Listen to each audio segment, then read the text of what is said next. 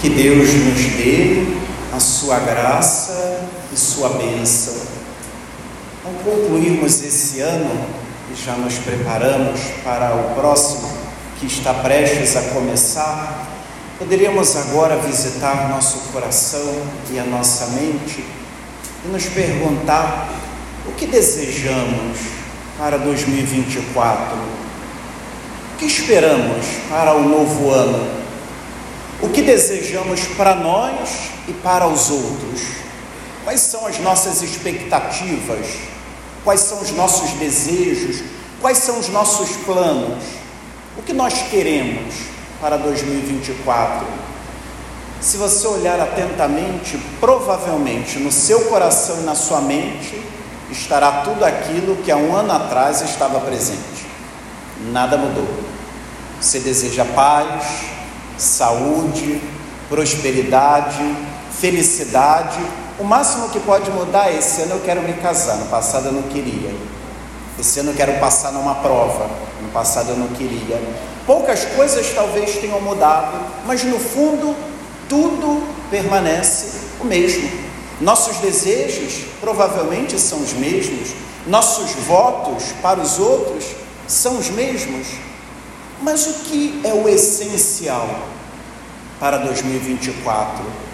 O que de fato não pode ou não deveria faltar no ano de 2024? Aquilo que nós acabamos de cantar através do Salmo 66, o Salmo da gratidão. Que Deus nos dê a sua graça e sua bênção.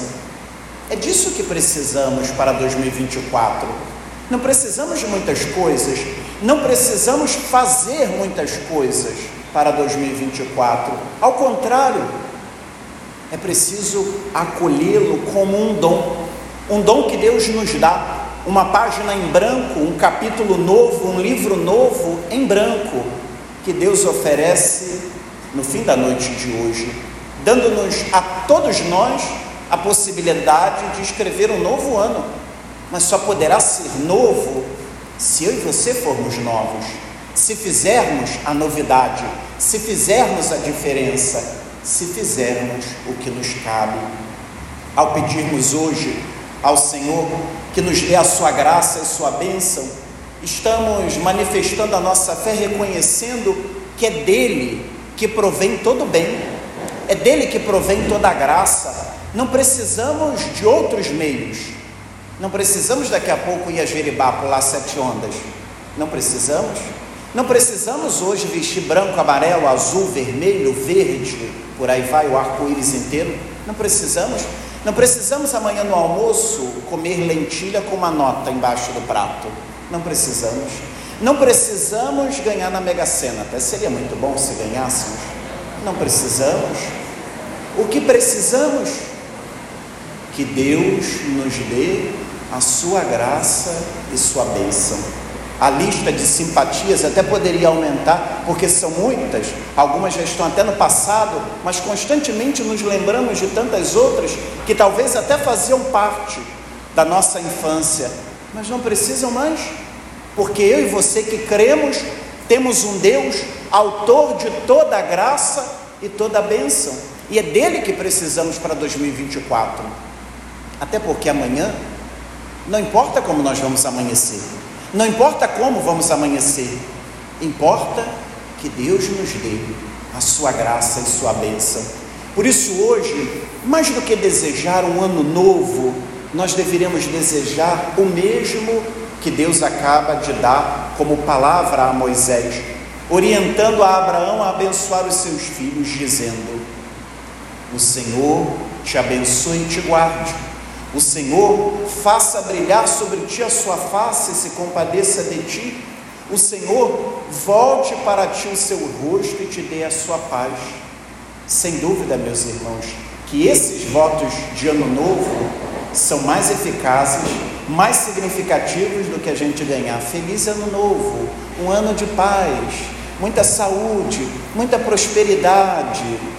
Não, eu e você podemos dizer aos outros: que em 2024 o Senhor te abençoe e te guarde, o Senhor volte a ti a sua face. O Senhor te cubra de bênçãos, o Senhor seja para ti o sustento para toda a sua vida. É isso que nós precisamos desejar aos outros, porque senão nós, homens e mulheres de fé que nos reunimos agora para celebrar a nossa fé no ápice da nossa fé, que é a Eucaristia, daqui a pouco podemos ter comportamentos pagãos. Amanhã podemos ter palavras pagãs que não condizem com a nossa fé, que não condizem com o que nós cremos.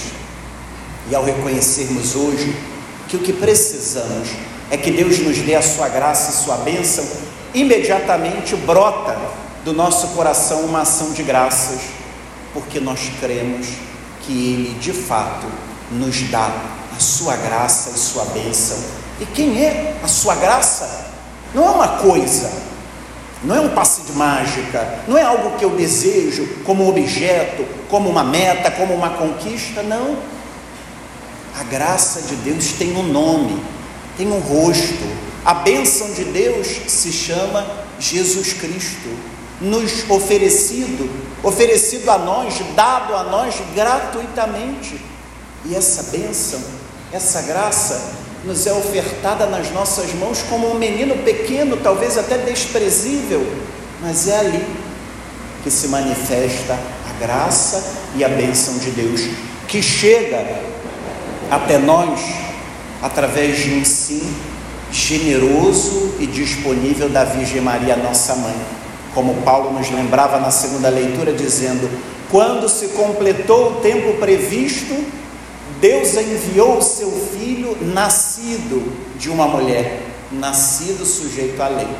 Por isso que hoje a igreja inteira proclama a Virgem Maria como a mãe de Deus, não proclamando uma fé nova, mas aquilo que a igreja sempre rezou desde o século III, dizia a igreja: a vossa proteção recorremos, Santa Mãe de Deus, não desprezeis as nossas súplicas em nossas necessidades, mas livrai-nos sempre de todos os perigos, ó Virgem gloriosa e bendita. Essa era a fé da igreja no século III, no século IV e no século V, em 431, a igreja proclama no concílio de Éfeso, oficialmente, nós cremos na Mãe de Deus, naquela que gerou o Verbo de Deus, naquela que trouxe a nós toda a graça e toda a bênção. Não há melhor companhia para terminar ou para começar um ano do que a Virgem Maria, nossa mãe, porque cremos que por ela nos vem a salvação por ela nos vem o que nós mais precisamos para 2024. Que Deus nos dê a sua graça e sua bênção. Diante da palavra que acabamos de escutar, podemos voltar ao Santo Evangelho e observar qual vai ser então o nosso plano para 2024. Qual será o nosso projeto? Cabe a nós três atitudes para 2024. Primeiro, a atitude dos pastores que vão às pressas a Belém. Essa é uma pressa boa que deveria estar presente na nossa vida. Não a pressa estéreo da vida ordinária, não. Não a pressa pela conquista, pelo dinheiro, para a praia. Não. A pressa para ir a Belém. A pressa para encontrar o Senhor. A pressa para ir à casa do pão onde também nós encontramos a Virgem Maria, São José e o menino deitado num presépio. Mas ao mesmo tempo, nesse novo ano, cabe a nós uma segunda atitude, a atitude de Maria.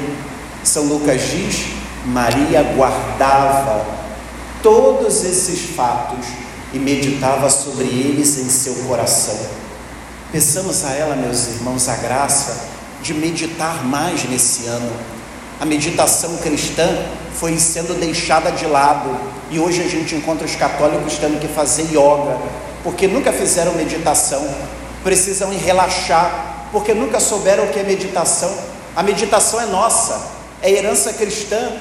Maria meditava todos os fatos e neles pensava.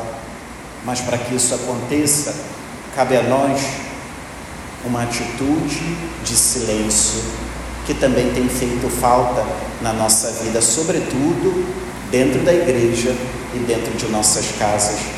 Que Maria nos ajude em 2024 a fechar mais as bocas e abrir mais os ouvidos, a escutar o Senhor, a meditar os fatos, a meditar a vida, a ler os fatos, a discernir os acontecimentos.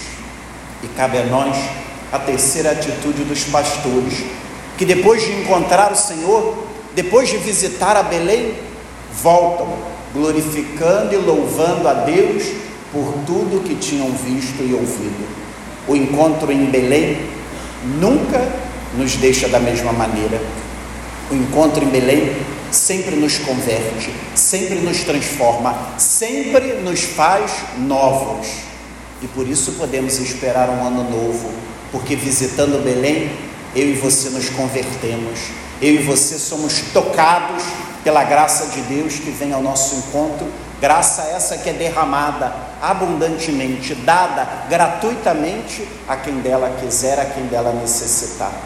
Que a Virgem Maria, Mãe de Deus e nossa, nos ajude a iniciar esse ano, não importa se com o pé direito, com o pé esquerdo, com os dois ou sem os pés, importa que iniciemos esse ano prostrados diante do Deus que cremos, o Deus que hoje reconhecemos como Senhor da nossa vida e que assim em 2024 tenhamos a certeza de que o que nós precisamos não faltará e o que precisamos é que Deus nos dê a sua graça e sua bênção.